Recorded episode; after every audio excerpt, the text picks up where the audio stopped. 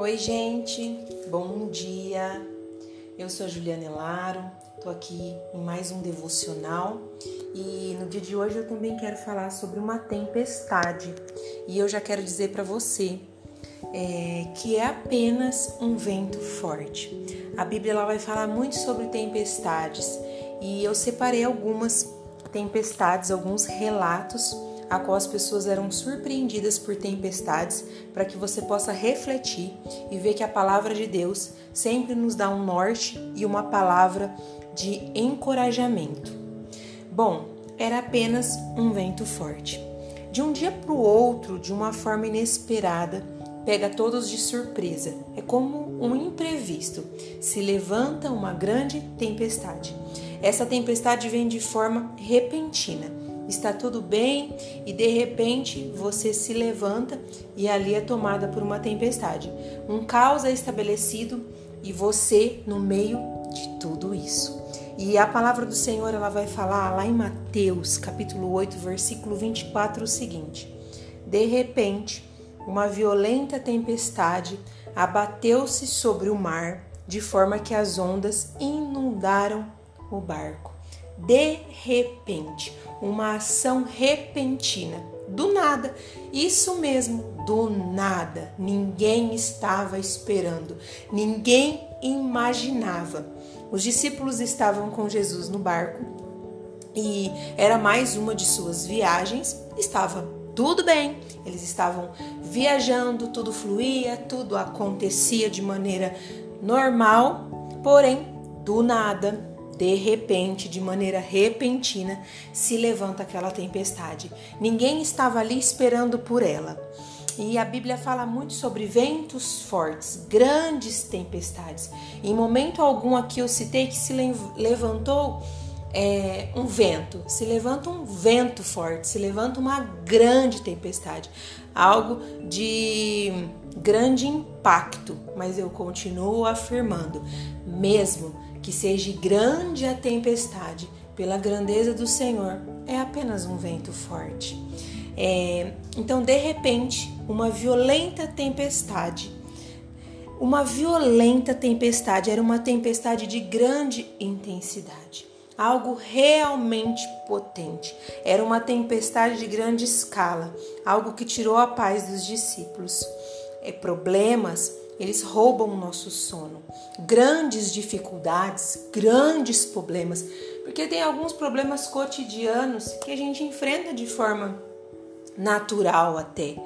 E esses problemas a gente vai enfrentar de forma é, que não vai nos abalar tanto. Mas existem alguns problemas, algumas tempestades que vai exigir um pouco mais de nós. E é o que a passagem está falando aqui. Era uma grande tempestade, algo de grande impacto e os discípulos foram tomados pelo medo. E aquela tempestade veio para roubar a paz deles, porque não era só um ventinho que passou, ela veio para realmente desestabilizar os discípulos que estavam no barco, viajando de maneira que tudo ocorria bem. Abateu-se no mar, é, ela veio sem pedir licença, ela veio sobre o mar e fez é, ela caiu, né? Fez cair-se sobre o mar. Quando fala bateu-se é porque caiu-se sobre o mar aquela tempestade. Ela precisa cair sobre o mar para se levantar. Os problemas sempre vêm sobre alguém, sobre alguma coisa. Ele precisa vir sobre algo para que nos alcance. Então, muitas vezes é numa pessoa, é num acontecimento, e é o que aconteceu com a tempestade. Ela veio sobre o mar para que se levantasse a tempestade. E na nossa vida não é diferente. Ela vem sobre uma situação para que venha nos abater, para que se levante sobre as nossas vidas. E as ondas inundaram o barco, tomaram conta do barco. O barco estava cheio de água. Quantas tempestades invade toda a nossa vida todo local onde a gente está, todos os nossos pensamentos, as nossas emoções, tudo ocupa o nosso ser por completo, aonde a gente está e todo o nosso interior. você dorme bem e quando você acorda, você foi inundada, inundada. As ondas inundaram a sua vida, o seu interior. A tempestade invadiu sem pedir licença. Isso acontece, sabe por causa de quê? Para roubar a nossa paz. Quem ficaria em paz com um barco tomado de água?